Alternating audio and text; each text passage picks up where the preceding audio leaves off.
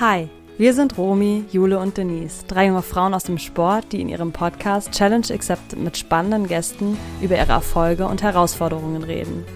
Wir denken, dass die richtigen Impulse bei anderen gesetzt werden, wenn wir authentisch und offen sind und neben den Sonnenseiten eben auch über die Schattenseiten sprechen, die ja schließlich dazugehören.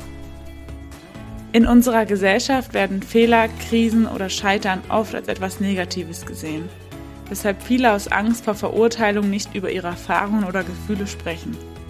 Dabei ist es so normal und gehört einfach dazu. Vor allem ist es aber auch hilfreich für andere, solche Dinge und Themen anzusprechen, damit wir verstehen, dass eine Krise immer mit einem Ablaufdatum, einer Lösung und einer wichtigen Lehre einhergeht. Und weil wir euch zeigen möchten, dass all das, wovon wir gerade gesprochen haben, einfach zum Leben dazugehört, haben wir uns gemeinsam mit unseren Interviewgästen vorgenommen, unsere Geschichten, Learnings und Tipps absolut transparent und ganz ehrlich zu teilen.